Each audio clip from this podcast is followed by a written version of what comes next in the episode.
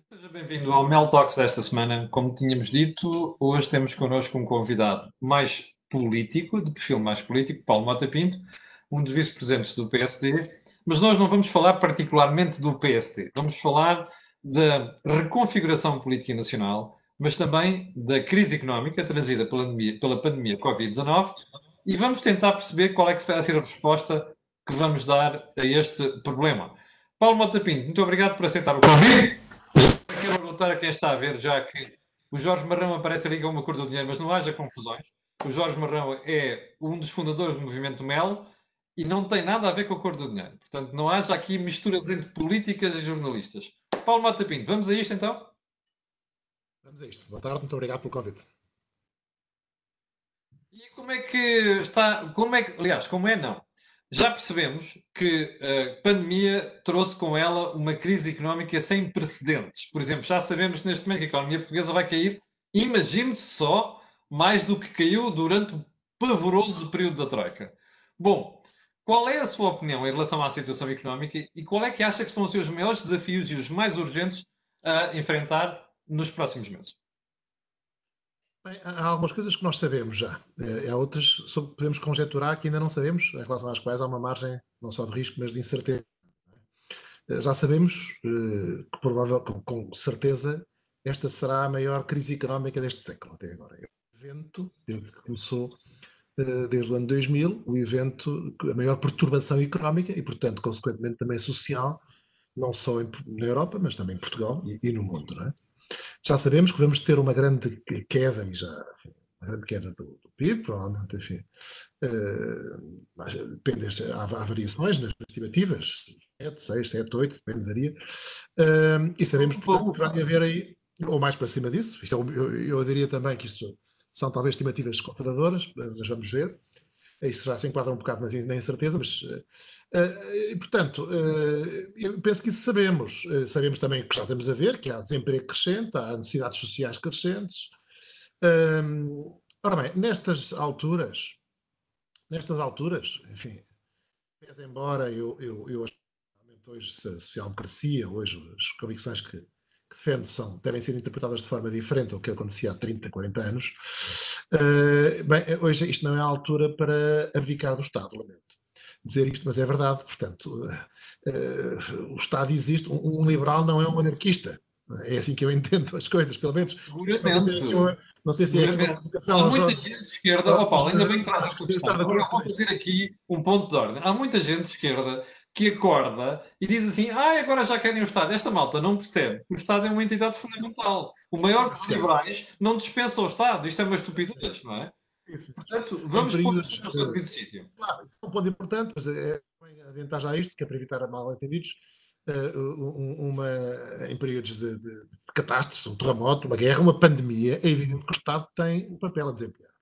É? E está agora a desempenhar. O que, o que, se deve tentar evitar, a meu ver, é que, é que haja uma aproveitamento, substituição, designadamente, da forma do futuro eh, conduzir a economia, substituindo, digamos, a forma de alocação pelo mercado de, eh, pela formatação de recursos centralizada pelo Estado, que é menos eficiente. A experiência mostra isso. Ora bem, vamos ver, eh, neste momento, para o futuro, o que é que temos incerteza? Não sabemos bem quais são exatamente as nossas necessidades financeiras totais, não sabemos da. Sabemos que o Estado vai ter que apoiar a economia. Como é que o vai fazer? Bem, há aí vários modelos possíveis. Eu penso. O modelo atual que está a ser implementado, que é, ai, vamos dar apoio para isto, vamos dar apoio para, aquilo, e depois vemos as empresas a queixarem-se que não chegou dinheiro nenhum. Acha que este é o melhor modelo? Eu penso que este modelo, o Estado foi, foi, foi lugar surpreendido por esta situação, o, o Governo, uh, e, e, e, e, o pressuposto deste apoio é que se trata de uma situação transitória de muito curto prazo e que haverá uma recuperação muito vigorosa a seguir. É a ideia de que os governos reagiram todos como se isto fosse uma questão de dois, três meses e que haveria uma grande recuperação a seguir. Penso que a realidade, está? Não, a realidade está a mostrar cada vez mais que não é assim, que não vai ser assim. Uh, e portanto vai, vai, ser, vai ser preciso encontrar outros mecanismos uh, de a longo prazo voltar a, uh, que contribuam para que a, crise seja mais em V ou mais no, no, mais fechado e não, e não, e não a tal curva Nike ou L, ou L, digamos assim. Oh, Paulo, deixa-me interrompê-lo aqui, porque eu acho que já é a altura de introduzirmos aquilo que é o papel do PSD neste momento. Eu confesso que, uh, sendo crítico de socialismo, um, e embora não tenha partido, a mim faz-me confusão não ver o PSD, por exemplo, alertar o governo que aquela conversa toda do ajustamento orçamental dos últimos anos está à vista. A mim faz-me impressão não ver o PSD lembrar ao governo que gritava no Parlamento, tinha feito uma reforma de mercado de trabalho e agora de repente o desemprego vai por 10% por ali acima. O PSD não está um bocado distraído.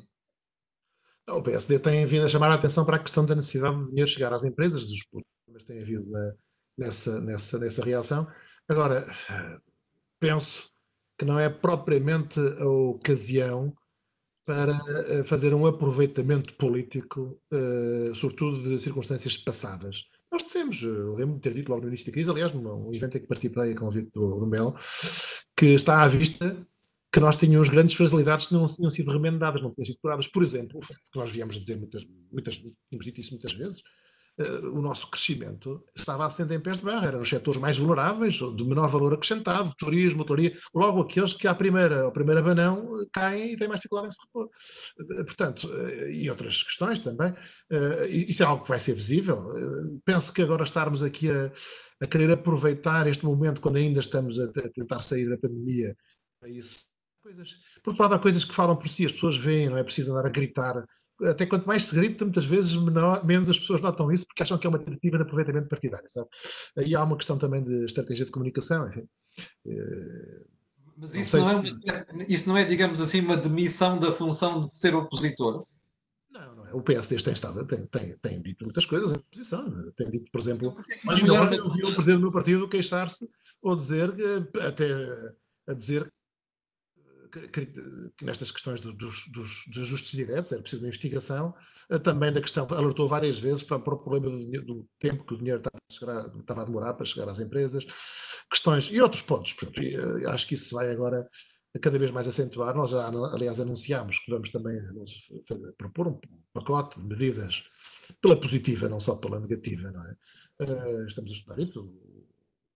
Mas então explique-me só porque é que o PSD não sobe nas sondagens, até vemos o Partido Socialista a distanciar-se do PSD.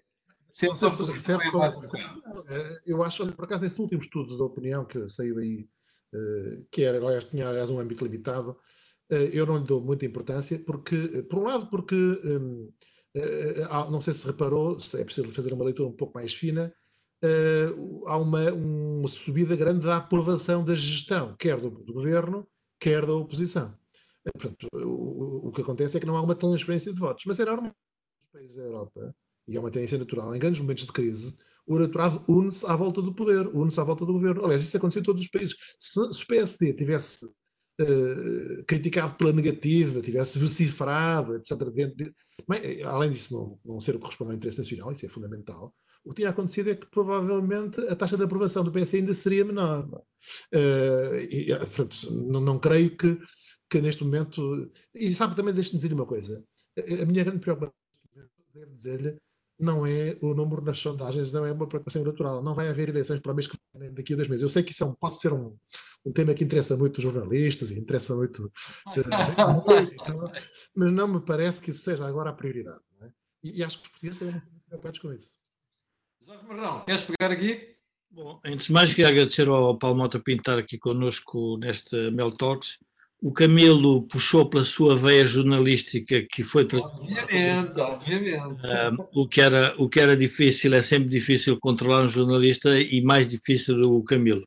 Mas é desta... não é difícil Jorge não é difícil. Eu sei que há alguns que são controlados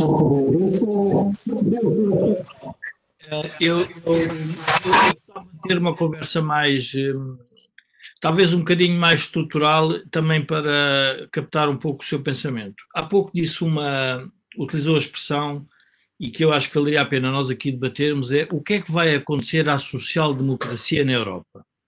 Assumindo que é, é, enfim, é a crise provavelmente europeia, enfim, necessariamente no euro é a maior crise que o euro alguma vez enfrentou, é uma das maiores crises na Europa, é uma das maiores crises na, uh, em Portugal. E a pergunta é: aquela construção que foi feita à roda da social-democracia, do Estado Social, como é que está a ver resolvida? Ou seja, como é, qual é a sua perspectiva? Porque isso é um tema que, no fundo, eu diria à esquerda, a esquerda mais radical está, está -se, no fundo, está, está a omitir, mas que para quem é do centro, do centro da, da, da social-democracia, da democracia cristã, que fundou a Europa, e agora, enfim, adicionada pelos liberais, como é que está a ver a resolução deste, deste no fundo, deste imbróglio com que nós estamos todos aqui uh, a navegar? Eu distinguiria aqui dois aspectos, ou dois eixos, se quiser. Um uh, é o que tem a ver com o papel do Estado e do mercado, o papel relativo do Estado e do mercado uh, nas economias internamente e, enfim, ou, através de todos os países europeus. Outro, que é uma questão específica europeia, que tem a ver com a forma, com a situação atual da integração europeia, é o relacionamento entre diversas economias, diversos Estados e a questão da solidariedade europeia, que tem sido posta à prova, como todos temos visto, uh, portanto, que é um problema que não é só um problema, é mais um problema de relacionamento entre Estados e entre preferências dos diversos eleitores, digamos assim, digamos aí o grande eixo é norte-sul, digamos assim, e, e, e, aí, começando por este, há aí questões que preocupam bastante. Se nós lemos os jornais alemães, por exemplo, nós vemos, e franceses, nós lemos, vemos, por exemplo, que a clivagem entre França e Alemanha, sobretudo nas zonas de fronteira, tem aumentado. E a clivagem também económica. Os jornais alemães salientam que a França vai ser um dos países que vai ter uma maior recessão. As, as, as prognósticos, eh, digamos, previsões mostram isso. Não é? Um, e, e, por outro lado, também vemos que uh, nestes momentos de crise é mais difícil apelar à solidariedade, ou melhor, é mais difícil, é mais necessário por um lado, mas é mais difícil convencer os, os, os governos dos países do Norte. Uh, uh, pode haver alguma regressão nesse sentido. E nós, enfim, ainda, ainda anteontem vimos uma, uma, evolução preocupante nesse sentido, é uma coisa que vinha de trás, não tem a ver com esta crise, mas é, uh, refiro-me àquela decisão do Tribunal Alemão, uh, que no fundo uh, abre uma nova frente, uma frente que já estava lá latente, que é uma espécie de nacionalismo jurídico que no fundo representa uma, uma violação do primado do direito uh, europeu. Eu não quero entrar numa. Posso, posso interrompê-lo só aí É uma, uma formação profissional. Mas pronto, eu, eu, para já estaríamos aqui no eixo europeu. Depois, outra questão, mais, mais ligada à social-democracia, é a questão do papel relativo do Estado e do mercado. Já lá iríamos a seguir, se quiser. Deixa-me só colocar uma questão em relação ao Tribunal Constitucional Alemão. Eu também acho, há muitos anos, desde que passei pelos bancos da faculdade, que existe uma coisa chamada primado comunitário, neste caso da União, sobre o dos Estados.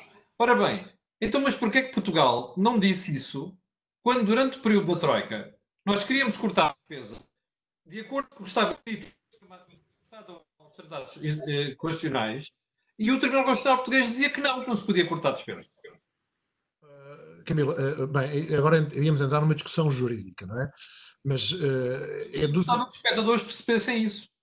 Sim, mas é, deixa-me só dizer que é duvidoso, é, é duvidoso que as decisões do Tribunal Constitucional Europeu, do Tribunal Constitucional Português na, na, Troika, tenham afrontado o primado do direito europeu. Uh, Deixe-me dizer isto com toda a franqueza. Não havia, não é duvidoso. O que havia era decisões políticas e metas, uh, e Portugal comprometia-se a lá chegar, uh, e aliás o discurso do, do, do Tribunal Constitucional é que, e eu sou crítico das decisões, aliás acho que colaborei num livro sobre isso, até, sou crítico de alguma das decisões, não tem preciso ser Mas pronto, é, isso, isso, é um, ponto, não é?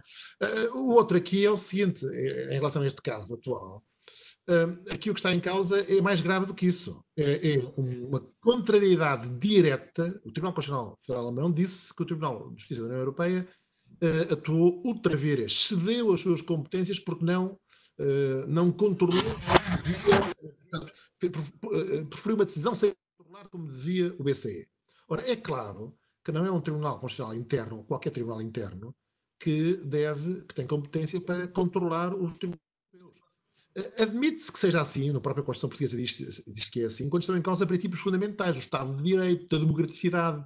E eles tentam reconduzir isto à democracia. Dizem que, no fundo, não há controle sobre aquele tipo de política. Se a política monetária é também política económica, se, digamos, se o, se, se o Banco Central Europeu está a fazer política económica e não só política monetária, baseando-se nessa distinção, então não há controle democrático. A ideia deles é que é preciso controle sobre a política económica. Mas essa distinção é uma distinção fluida. E a quem é, quem, é, quem, é que, quem é que guarda o guardião? Quem é que tem a competência da competência? Quem é que compete definir a fronteira entre política económica e monetária quando é praticada pelo Banco Central Europeu? É o Tribunal Constitucional Interno de cada país? Estamos mal, então. Então a Polónia vai dizer o mesmo das coisas que eles dizem. Que eles, que eles mas, isso, Isso traz para cima da mesa um tema que o ex-primeiro-ministro belga, o Guy Verhofstadt, que diz com, com, dizia no seu livro que publicou que no fundo poderíamos ter a morte da Europa, que era o direito de 27 países a terem era a vetocracia.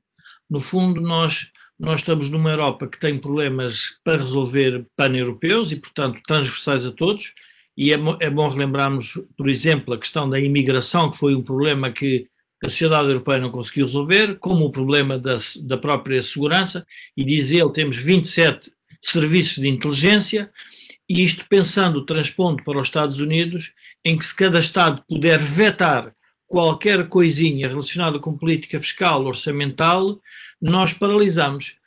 Também, quer dizer, se pusermos no ponto de vista alemão, o que sempre é difícil, que é eles sentirem que a própria decisão do BCE estava a ultrapassar, no fundo, o quadro do tratado que a Alemanha tinha celebrado na Europa. Ou seja, também há aqui um aspecto que é, portanto, ou seja, há uma, há uma, é quase que há uma pressão política para a decisão dentro da Alemanha. Eu acho que isto até tem mais, pode ter efeitos significativos na própria Alemanha. Gostava de ouvir sobre, sobre isso.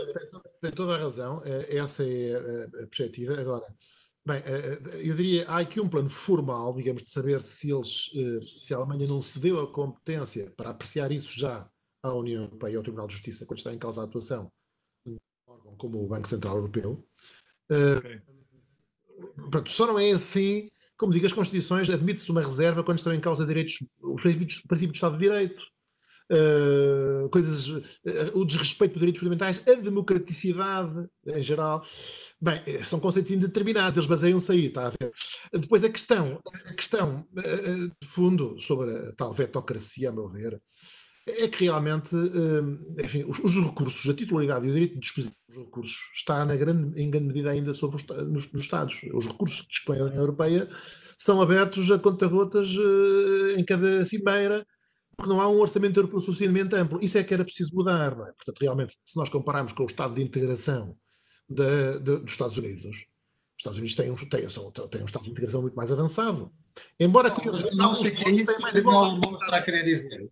Não acha que é isso que o Tribunal Alemão está a querer dizer? Que é assim, isto não é democrático, assim. Portanto, é melhor vocês arranjarem um substrato jurídico para isto tudo. Há uma crítica implícita a isso. Agora, eh, eu, eu acho que, enfim, esta decisão é uma decisão bastante negativa pelo que tem, pelo que leva, não tanto porque na prática seja difícil de, de ultrapassar, acho que o BCE vai conseguir facilmente, se tiver vontade de o fazer. Justificar não, não resolverá o problema com a legislação Agora, o que está aqui implícito é que uh, uh, vai, o, o, Tribunal Constitucional Alemão está a querer controlar as decisões de, de, de, órgãos europeus. Isso é uma coisa que, enfim, em rigor, talvez houvesse aqui imagem para um processo de infração. Mas diga uma coisa, não é mais uma ideia do Tribunal Constitucional Alemão estar a querer controlar o governo alemão? Ou seja, é verdade que há uma ofensa quase que direta às instituições europeias mas também há, parece que, um, uma crítica direta ao próprio governo alemão e, portanto, é uma questão nacional mais do que europeia neste. Afeta-nos a nós? É, os autores desta ação são, vários, mas eu, começou por ser um deles, é o Bert Brücke, que é o, foi o fundador da AFD, portanto, economista que quando a AFD tinha ainda, sobretudo, essa orientação económica e menos contra a imigração, contra a autonomia da Alemanha, e também outros, de direita, da CSU, Paul Gallweiler e outros políticos alemães, portanto, que são críticos pela direita ao governo alemão, não é?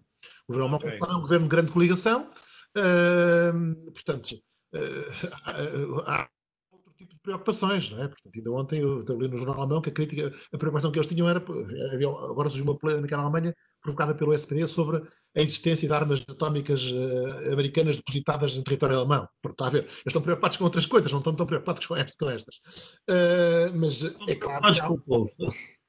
é, claro que, é, claro que, é claro que há aqui um problema de política interno, não é? Agora, outra questão, eh, já agora voltando, se me, se me permite, só revertendo à sua, questão anterior, é a questão de saber se esta crise vai alterar o peso relativo do papel do, do Estado e do mercado na economia, que é uma questão, uh, como se sabe, é uma questão sobretudo a nível interno, porque a nível, a nível, a nível da União Europeia, a União Europeia é uma construção, digamos, liberal, como parte do mercado, não é? Não há nenhuma dúvida disso. Uh, uh, portanto, é essa, aliás, as liberdades, que no fundamento da... Agora, a nível interno, realmente, pela fase transitória, eu penso que o Estado vai ter aqui um papel importante a desempenhar. É, é preciso evitar que isso descarrile e que se instale e um aproveitamento ideológico permanente, não é? Uh, temos de ver quais são as medidas necessárias e também evitar, por exemplo, que o Estado tome decisões de, por exemplo, decisões de apoio a empresas agora que não são viáveis para daqui a um ano ter de voltar a meter lá em cima de dinheiro. Isso não é, isso não é assim. As coisas têm de ser uh, pensadas, estudadas. Ah. Não é? Por exemplo, está a pensar na TAP? Estava a pensar concretamente, especificamente. Não, não, quero, não quero agora deitar aqui sentença nenhuma sobre nenhuma empresa, mas, eh, mas é um exemplo, por exemplo, é um exemplo. Claro, acho que a TAP já tinha, já tinha, já tinha esse problema antes, não é? E, e, realmente é preciso ver se é viável um plano de recuperação em termos tais que um crédito agora, digamos, para ultrapassar estas medidas, ou um crédito com capital, deve ser fundamentalmente, deve preferir-se instrumentos de capital ou, ou, de capital, digamos, quase próprio, em que o Estado uh, mete como acionista uh, e não empresta a fundo perdido, não dá a fundo perdido, se é um empréstimo, isso não deve fazer, nem avançar já para uma nacionalização. Eu, eu, eu penso que avançar já para uma nacionalização ou fazer um empréstimo, um, um, entregar dinheiro a fundo perdido é algo que seria dificilmente justificável. Essas duas medidas. O Paulo diz assim: não, é, não, não, não é bom avançar já para uma nacionalização. Está a querer dizer que deixem aberto a hipótese de poder nacionalizar? Não, eu penso que a nacionalização não é a melhor medida. Eu acho é que. Uh, é que eu digo já? Porque se o Estado uh, emprestar dinheiro e se o empréstimo não vier a ser pago, esse empréstimo deve poder vir a ser convertido em capital. Eh, bem, não há uma nacionalização, mas o Estado já tem 50%, passará a ter 60%, 70%, seja o que for, não sei. Eh, deve, a meu ver, na medida do possível, preservar-se o núcleo da gestão privada e de conhecimento específico da arte, daquela arte, daquela, daquele mercado, da gestão, que, dos, dos, uh, e, esses ganhos de eficiência, até nos incentivos também, isso deve, deve eu, eu não gostaria de ver a TAP regressar ao, ao tempo dos gestores políticos e, de, e nem penso que seja possível, não é? Mas isso leva-me a fazer uma outra pergunta, que é, uh, acha que nós precisamos de uma companhia de bandeira paga por os contribuintes daquela maneira? É discutível. Há, há uma opção política que tem de ser bem, bem estudada. O governo ainda hoje vi que disse isso no, no, no, no Parlamento. Olha, que, eu, eu, eu, acho que o que não vai faltar é excesso de oferta de, de viagens aéreas, não é? Bem, é claro que admito que haja, possa haver necessidade de contratar, por exemplo, em relação às ilhas, em relação a algumas rotas específicas que interessam às comunidades portuguesas, eh, contratar eh, ou do Estado intervir em algumas eh, fazer contratos. Não, não sei se tem de ser com a. Faz um contrato, Paulo, com uma empresa privada, não é? Muito é se é ela andar de verde e vermelho, ou se tem lá o P de Portugal, ou se, se, se é outra coisa, bem, isso não sei se é o mais importante há no limite, é capaz de haver aqui uma questão de preço, não é? Enfim, de, depende de quanto é que isso custa. Custa mil milhões? Custa 500 milhões? Custa 300 milhões? É capaz de ser diferente a é? há coisas que nós, mesmo que passem no importante e relevantes, que não podemos, uh, não podemos comportar. Mas não acho que. Eu tenho aqui uma questão que é a seguinte. Um, Vamos lá ver, a partir do momento em que a resolução da crise passa por a entrada de fundos significativos da Europa, admitindo que nós não temos capacidade de gerar e que não geramos nos últimos, nas últimas duas décadas, a questão que a sociedade portuguesa vai ter que, vai ter que enfrentar é, no fundo, saber como é que vai ser feito o escrutínio dessa entrada de fundos na economia e quais são as consequências a prazo, porque se não nos relembrarmos o que aconteceu a doutoria estava a ver uns números, o que aconteceu uh, com as nacionalizações foi uma quebra brutal na produtividade e uma destruição de capital na economia que nos levou para aí 15 a 20 anos a tentar uh, recuperar. Não teme com esta, vamos ver, com esta fragilidade uh, de coligação de governo que umas vezes está de um lado, outras vezes está do outro, que isso possa gerar uma reconfiguração a meio gás na economia e às tantas nós não temos nem uma economia privada pujante, nem temos um capitalismo de Estado, nem temos o que é que, no final, somos produto do quê? No fundo, o que é que podemos vir a ter, na sua opinião? Não duvido que há alguns setores e que estão, não diga no governo, mas a apoiar o governo, estão nesta solução governativa nesse sentido. Uh, há setores políticos que, que, querem isso. isso. Não duvido disso, e já têm dado mostras, aliás. se quer que lhe diga, até agora não me parece que o governo tenha mostrado, tenha tenha revelado uma tendência preocupante nesse sentido. Portanto, não parece que seja não, neste momento. Agora, é um receio, sim, é um receio a prazo. Eu acho que talvez dever, pudéssemos acordar, e acho que era um ponto, em alguns princípios para estas ajudas. Por exemplo, a meu ver, deve manter-se quando, quando possível, como já disse, a gestão privada. É? Deve haver possibilidade de recuperação. Por exemplo, olha, talvez uh, a possibilidade de o dinheiro ser uh, canalizado através de fundos, de fundos de de, ou fundos de fundos, por exemplo, não, não é ainda capital de risco, mas podia ser uma coisa desse tipo, talvez, uh, dirigidos a este tipo de. Uh, que permitem distinguir, portanto, a solução e a configuração que resulta uh, daquela que aconteceu. Realmente as pessoas fugiram, ou foram afastados, foram expropriados, não, é? sem, sem, não tinham nenhum papel e, de um dia para o outro, quem não sabia estava lá e de acordo com outros incentivos, e, portanto, a prazo viu-se viu eu concordo com, com o diagnóstico de, de, de, destruição de valor, não só a curto prazo, mas também a médio prazo. Aquelas empresas, não, muitas empresas perderam valor por isso. Uh, portanto, acho que há alguns princípios, deviam, devia acordar-se num conjunto de princípios uh, para evitar tanto quanto possível essa destruição de valor. Eu disse aqui alguns, uh, mas não sei, se, não sei se o governo vai por aí. Vi hoje que, que o CDS propôs uma comissão de acompanhamento para a crise, isso é mais uma questão política, é preciso talvez seja, seja importante o governo eh, revelar qual é o modelo de, eh, de eh, digamos, de, de, apoio à economia que quer a médio prazo. Não é, não é com certeza este, destes fundos que disponibilizou, que não nem estão a chegar é, através de... Não chega. Mas a, a reconfiguração política, ou seja, cada vez que há uma crise económica, o que nós assistimos em geral é uma, uma reconfiguração do espaço político eu sempre, de alguma forma, enfim, jocosa, digo que quem criou a geringonça foi o, o, o ex-primeiro-ministro Passos Coelho, porque era uma coisa que não era possível e depois o que é que esta crise económica pode vir a trazer dentro? Crise económica e, obviamente, financeira do Estado, neste momento. O que é que pode vir a trazer em termos da reconfiguração política, na sua, na sua opinião? Porque é preciso uma alternativa, é preciso pensar o que é que, o que, é que vem a seguir, porque as pessoas, obviamente, presumo-se que vão ficar lesadas com tudo isto e vão se revoltar contra alguém, não é? Uh, este... há, há, uma certa dose de incerteza. Aliás, agora deixe que lhe diga, também não acho que o seu, a sua, o seu diagnóstico é um bocado excessivo quanto a imputar. Não, eu, eu, eu creio é que uniram-se uniram à volta. De, apesar, apesar é nesse sentido. É nesse sentido. Talvez. Uh, talvez tenha sido um efeito indireto. Não, não. Um indireto, um efeito indireto, exato. Talvez, enfim, não desejado, um efeito indesejado. Agora, um, ehm, há um certo grau de incerteza. Uh, nós não sabemos qual é a profundidade da crise. Não sabemos em que medida é que vai ser necessário uh, haver, por exemplo, uma convergência em, certa, em certas políticas uh, entre o PSD e o PS. Portanto, se, se for muito profundo em situações de verdadeiro estado de necessidade, isso pode ser necessário. Não estou a falar de soluções de governo, estou a falar de convergência. Uh, se o governo eh, ceder à sua base de apoio à esquerda, como a meu ver é um risco sério que, que aconteça, eh, bem, eh, eu penso que a prazo isso não augura nada de bom para o país nem para esta solução governativa. É a minha, é a minha, porque acho que a crise vai aprofundar. Aquilo que o Camilo estava a dizer há pouco vai tornar-se mais notório, que é a fragilidade de partida, que não estavam corrigidas, não é? Eh, vai, vão aumentar também as tensões com a União Europeia, evidentemente, mas isso logo, logo se verá, é o outro problema externo. Portanto, eu não, eu não penso que nós possamos agora dizer.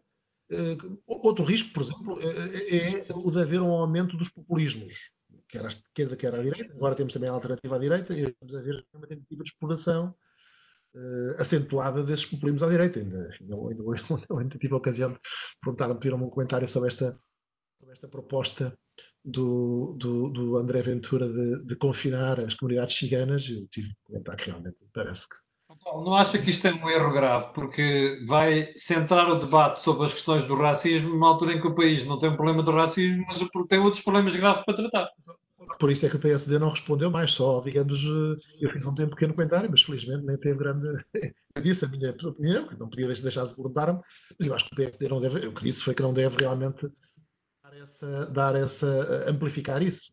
Como o Camilo sabe, grande parte da manipulação do espaço público faz pela amplificação ou pela desamplificação, pela diminuição das notícias. Mas, a, esquerda nunca pensou é que podia haver uma direita mais radical em Portugal e, portanto, agora, agora vamos ter dentro do espaço mediático esta luta permanente. Eu recordo-me que no primeiro ano do MEL nós éramos considerados, uh, enfim, éramos considerados uns uh, de extrema-direita, quer dizer, foi o que foi, foi, foi criado e, portanto, há sempre esse. esse mas a, a questão que também se pode pôr é a reconfiguração política na Europa, porque se a Alemanha, vamos ver, se nós pensarmos na Alemanha, na Holanda uh, e nos países, enfim, do centro, a Áustria, que vão ter que suportar uma parte do custo, e essa é a nossa esperança, porque senão o país uh, empobrecerá de forma significativa e de forma dramática. Uh, na sua opinião, conhecendo o panorama alemão e holandês, acha que eles se vão radicalizar ou não? Porque essa é uma é uma é algo, quer dizer, a origem do, do, desta sentença resulta de uma de uma petição de, um, de, uma, de uma direita mais mais extremada. Acha que esses eleitorados vão radicalizar ou se vão ou vão ou vão se centrar? no fundo. É, é, é, quanto à Holanda, é difícil fazer análise, porque a Holanda vive desde há décadas com coligações de 4, 5 partidos, eh, portanto, não se, eu acho que eles vão continuar a conseguir esse tipo de soluções. Não há, não há assim uma. Na Alemanha, que é o que é mais determinante e mais importante, uh, tudo depende da capacidade da CDU e da senhora Merkel de, à direita, resistir a investidas. Uh, isso vai depender muito também da, da, dos efeitos económicos internos da solidariedade também dos seus sócios da CSU, que são mais ligados a essa, a essa área. eu não excluo, é preciso ver, não excluo que, que, possa haver um aumento ainda maior da, da alternativa para a Alemanha, à direita, e, e, que seja necessário procurar outras soluções. Mas, mas já, já, em tempo se falou disso, portanto, houve, houve aquela célebre a questão da, da coligação jamaica, de saber se, podia haver uma, uma coligação com o FDP e com, e com, e com, e, com os verdes. Portanto, uh, há, eu acho que estamos no domínio da incerteza aí. Não sabemos quanto é que a CDU, como é que a CDU vai, vai aguentar à, à, direita, portanto, depende um bocado da, da, do, da dor causada, digamos assim, pela, pela, crise económica que vem.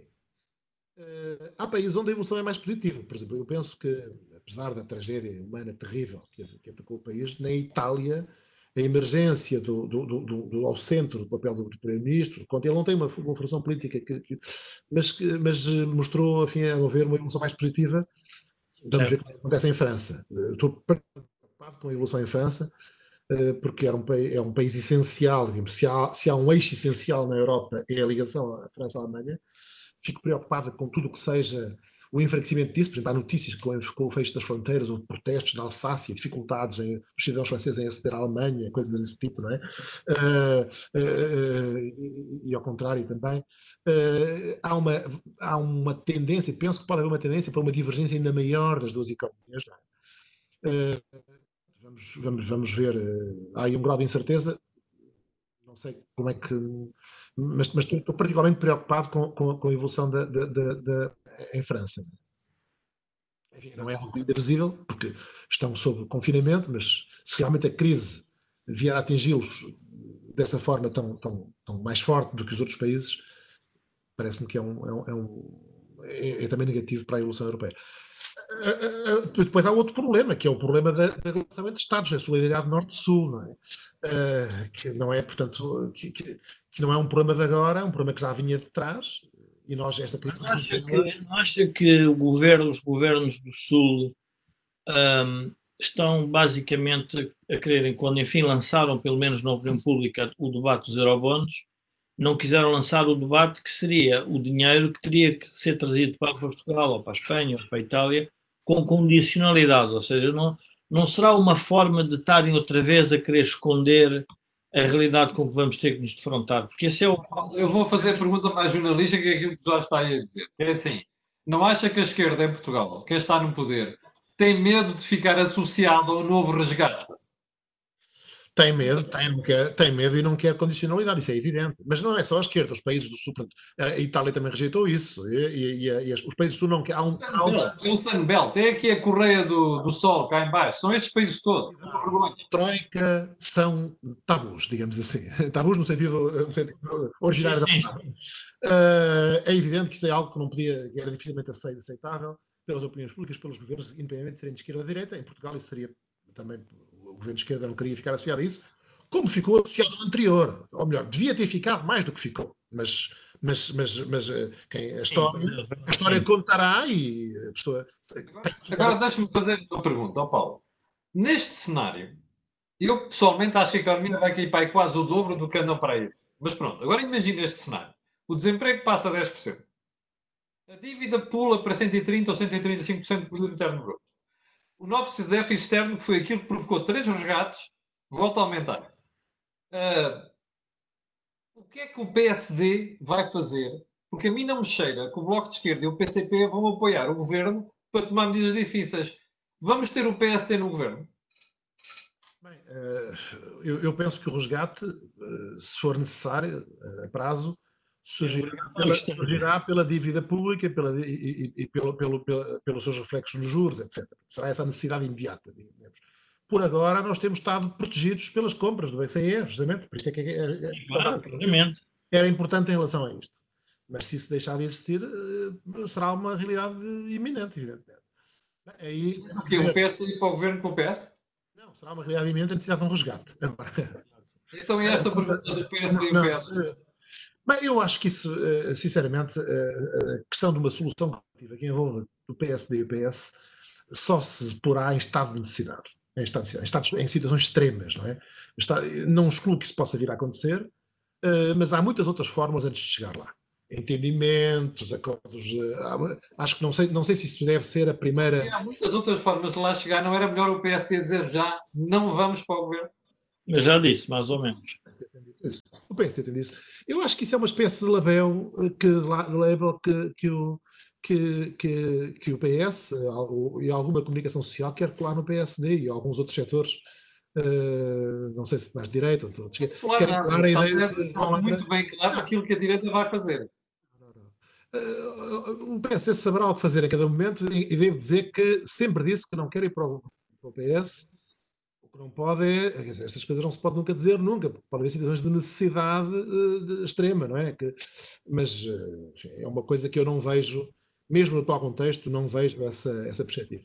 Sinceramente, é precisamente a própria solução em 83, a meu ver, foi uma solução de, dessas de extrema necessidade, da necessidade de um resgate, estava em causa o futuro do país, entrar, preparar para entrar na União Europeia, portanto era uma questão de. Era uma, era uma opção. Em 83 não havia extremos, nem à direita nem à esquerda, e hoje em dia há.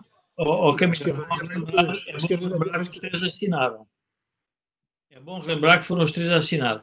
Mas eu ia de uma pergunta um pouco mais um, um bocadinho diferente, mas vai no mesmo sentido, que é um, como é que vê a sociedade portuguesa a ser reformada? Porque quando nós olhamos para os problemas estruturais, e não vamos chamar estruturais porque senão as pessoas desligam logo, porque quando a gente fala em reformas estruturais as pessoas assustam-se e vão-se embora. Um, Uh, a minha pergunta é: olhando para os problemas substanciais, que no fundo é a nossa falta de competitividade, o problema que temos nas pensões, o problema de envelhecimento, a falta de empresas com dimensão global, uh, um Estado que se viu agora com a crise que não está preparado para ajudar a sociedade civil, está preparado para controlar a sociedade civil. Como é que se vai fazer esta reforma? Porque esse é o problema das lideranças políticas. E, no fundo, nós, quando, quando fizemos o MEL, foi também para alertar os setores mais reformistas da sociedade, obviamente, no centro, centro-direita, que era preciso ter eh, ímpeto reformista, caso contrário, uh, o país já tem 20 anos sem crescimento, não é? Portanto, já não precisamos de mais histórias uh, que venham do lado da esquerda, porque já, já aprendemos o que é que isto significa, não é? Um partido-Estado e, portanto, uma grande relação. Como é que vê a do ponto de vista político, esta, o que é que poderia fazer mudar radicalmente a situação? Olha, uh, o PSD tem vindo a alertar para, essa, para a necessidade desse, disso, de, de, de, realmente de olhar, de evitar uma, até uma, muitas vezes uma captura das políticas públicas pelos interesses dos que estão ligados ao Estado. É? Isso é uma coisa sim, sim. E quando nós, por exemplo, uh, criticamos o facto de haver regimes diferenciados para a função pública, para os trabalhadores privados e muitas coisas. Isso é um dos pontos. E, e, e, noutros, Posso fazer uma pergunta sobre o que acabou de dizer? Acha bem que haja 1 milhão e 200 mil portugueses a ganhar menos 30% e haja funcionários públicos em casa a ganhar 100%? Não, não acho nada bem. O presidente do meu partido disse há dois meses que não compreendia como é que havia aumentos na função pública, disse há um mês, agora pôs um tweet, fez um Twitter a dizer como é que neste contexto em que há não sei quantos desempregados, muitíssimos desempregados, e, e, continua a haver eh, aumentos na função pública, que, apesar de estarem prometidos antes. Eu, eu, eu, eu, claro que acho mal isso, acho mal, acho que, eh, e devo dizer que acho que os portugueses não compreendem isso, porque apesar do Estado ter um papel importante, a grande maioria dos trabalhadores da população tem a sua vida que não está diretamente, infelizmente, não está diretamente ligada ao Estado na, para a sua, na sua subsistência. Portanto, não compreende isso. Uh, agora, uh, isso, a, a, conversa da reforma, da, da, a, questão, a conversa sobre a reforma da, da, da sociedade portuguesa e, e, do papel do Estado uh, leva-nos muito longe. portanto, realmente,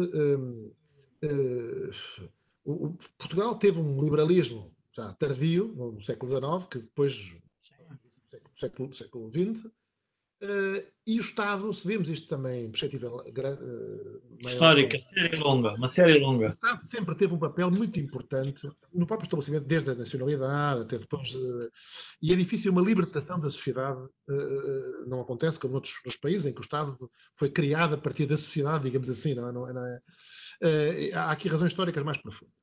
Eu acho que se fez muito nos últimos tempos nós também temos de olhar para o copo meio cheio. Mas fez-se para... fez, fez, fez quando? Fez no final dos anos 80. Não, nos últimos 30 anos. A geração 2, a geração mais nova, é muito mais sensível a este discurso do Mel, a meu ver. Oh, Paulo, desculpe lá, o Estado nunca teve tanto na economia como está nos últimos 20 anos. Paulo, oh, Camilo, não, não ouviste o que o Paulo estava a dizer? Depende, depende do que. Depende, depende. Eu olho para os indicadores. Os indicadores dizem que nunca a carga fiscal foi tão pesada como agora. Ou seja, o Estado está presente em tudo. Depende. Depende. Portanto, eu falava de uma série mais longa. Ou seja, estava, estava a referir-me, se olhar para os últimos 30 anos, o Estado eh, houve, houve uma. É é, é, eu acho que as gerações mais novas são mais sensíveis a esta necessidade, têm mais formação também, esta necessidade de libertação do Estado. E de, uh, portanto, isso é algo que é claro, não há aquela aquela, aquela atração pela ideologia estatista que havia nos anos 70. De, de, de... Deixa-me fazer uma proposta. Deixa-me fazer uma proposta. É verdade que em termos de indicadores, alguns indicadores, uh, penso no PIB, carga fiscal, etc., é claro, mas, mas, temos, de, temos, de, temos de diminuir isso. Não sei se é o momento, não sei se este momento é o momento adequado para exigir isso. Uh, a curto prazo. Eu tenho, tenho uma proposta, Paulo. Deixa-me deixa fazer uma pergunta em jeito de proposta. Não acha que a solução para estas reformas era a União Europeia, Bruxelas, de cada vez que faz acordos connosco sobre alguma coisa, olha, agora é um excelente momento. Vem aí o helicóptero, dinheiro do helicóptero, não é? Dizer assim, meus amigos, está aqui o cardápio. Vocês ou fazem isto, ou há ou não há dinheiro. É simples. Bem, isso é uma. Isso é, uma, é um. Como, como dissemos há pouco, a União Europeia é uma construção uh, de base uh, liberal. Há, há, limites para. Agora, os Estados não estão disponíveis para ceder esse tipo de. para ceder essa soberania nesse, nessa medida. acho que isso, acho que isso, isso, levaria provavelmente a uma rejeição da União Europeia. E, portanto, a ideia de que a ligar. Uh, não, não, sei se isso, se isso é. Se, Parece-me excessivamente radical, sinceramente, essa, essa, essa proposta é o que posso dizer, não, não sei se, se, se, Agora, a, a, prazo, a prazo, eu acho que a tendência vai ser para a libertação crescente da sociedade, eh, cada vez mais do Estado. Portanto, acho que é, é algo que nós vimos nas gerações. Mesmo assim, eh, o facto das gerações mais novas serem cada vez mais internacionais, eh, viajarem, etc., mostra isso também. Oh, oh Paulo, deixa-me fazer uma, uma pergunta mais. A evolução, mais... é nesse sentido. Hoje o Estado, deixa-me só terminar com esta. Com este, desculpe, desculpe. Sim. Isto enquadra-se também numa, num contexto geral de clara diminuição do peso da soberania estatal. Hoje eu posso estar a viver em França ou Inglaterra e estar a ver as notícias cá todos os dias, e estar em, todos os dias em casa de, de, da minha família, de, dos meus pais, etc. As pessoas têm mais mobilidade para eles estarem fora, não é a mesma coisa, e portanto o Estado tem menos, tem, tem menos controle sobre isso. É? Uh, e, portanto, a tendência, não devido, vai ser cada vez mais no sentido dessas, dessa, dessa liberdade, se quiser. Isto não quer dizer que nós não tenhamos na economia. A minha pergunta vai no sentido da reforma, uh, da reforma mais do, do sistema político e da, e da classe política. Nós, no MEL, um, uma das coisas que sempre defendemos é, é, a ideia que há que valorizar a função política porque não se faz política sem políticos. E, no fundo, os nacionalistas ou da extrema a extrema-esquerda muitas vezes vem com uma ideia peregrina que é possível fazer política sem políticos, ou então tem que ser uns, tem que ter uma, uma diria, uma, uma, uma, um pedigree de tal ordem que nós nos encontramos. A minha pergunta é: não acha que esta ideia de estabilidade e institucionalismo que se instalou na sociedade portuguesa e que se vê através das atitudes do próprio Presidente da República e também, de alguma forma, da parte do Dr. Rio, que nós, como cidadãos, compreendemos perante a crise, cidadãos mais informados, mas que, por outro lado, não permite, ou seja, não, não obriga a que o governo governe de outra forma, ou seja, há uma, certo, há uma certa, eu diria, quase impasse institucional, respeito institucional, sabendo que a dimensão da crise realmente é única e, portanto, é insólita, ninguém estava à espera dela, mas não acha que isto é um problema para o próprio sistema político, não haver pessoas que de alguma forma, com alguma frontalidade, digam que o rei vai nu, quer dizer, porque esse vai ser o...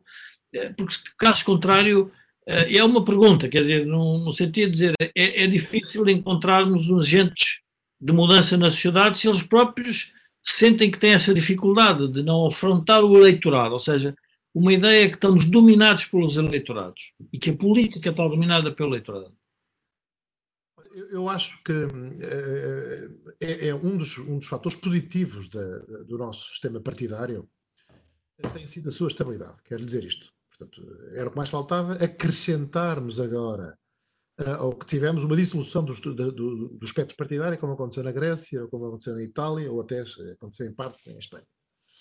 Um, estou contrário a essa ideia de convergência e de bom comportamento institucional, digamos assim. Não é, não é isso que está a acontecer ou que aconteceu. Neste contexto da crise, a interpretação do interesse nacional que o PSD eh, fez foi de que não deveria uh, tentar aproveitar este momento para tentar extrair dividendos políticos, uh, devia colaborar, não é? Embora não deixando de crítica. Percebo, percebo a ideia, sim.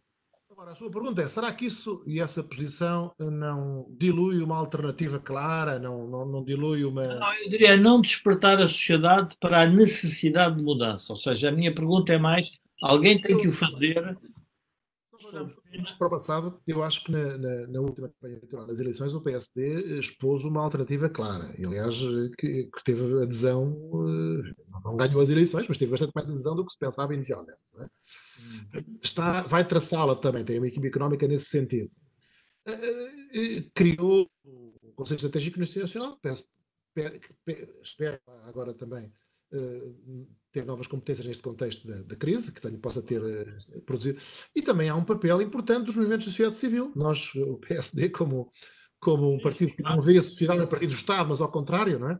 Uh, procura apoiar-se e procurar os setores mais dinâmicos uh, na, na, sociedade, acha que há um papel muito importante para movimentos como o MEL e outros movimentos da sociedade civil. Portanto, nesse sentido também. um partido de poder como o PSD, não pode ser um partido que anda constantemente com mensagens uh, radicais, digamos assim, para alertar e para despertar a opinião pública. Tem de despertar em relação a pontos sérios do governo, em que é uma alternativa, em que tem uma solução, etc. Está, há aqui algum constrangimento. Não deve, não deve uh, confundir-se isso com respeitinho, com convergência institucional. Não é? Outra coisa é a convergência com a República, isso não quero, não quero eh, comentar muito. Essas, o Presidente da República tem procurado também, enfim, no nosso sistema, eh, eh, por um lado, assegurar a estabilidade, não é? Mas se fez, nós já nos esquecemos, no início desta crise, o Presidente da República fez uma das afirmações sobre o governo mais duras que eu já vi alguma vez um Presidente da República fazer, fazer sobre o governo. Disse que este governo, poucos meses depois de tomar posse, parecia um governo que já tinha quatro anos. Que era um governo que tinha poucos meses de, de, de mandato e parecia um governo velho, já esgotado. Disse isso em fevereiro, não sei se lembram. É? Uh, aliás, pedimos muito sobre o relacionamento entre o Presidente da República e o Primeiro-Ministro nesta, nestas opções que foram tomadas. Não quero estar aqui a, a, portanto, não, não, me parece que haja aí um. não Paulo, há, tanta razão. Há tanta razão para o Presidente da República abrir a boca e criticar o governo que eu acho que ele anda muito distraído. Só pode ser. Ou então são as eleições. Porque não me parece que o Presidente da República seja nada crítico do governo. De vez em quando manda umas bocas assim muito por alto e por aí adiante. E, e não está a fazer o papel que devia fazer. Mas isso é a minha opinião pessoal. Bom, Jorge. Eu, eu, compreendo, eu compreendo, até pela sua posição no PSD, eu compreendo. Eu não posso é dar, já dar a minha opinião. Jorge, nós estamos aqui com. Eu estou com o receio que, que, que a emissão caia.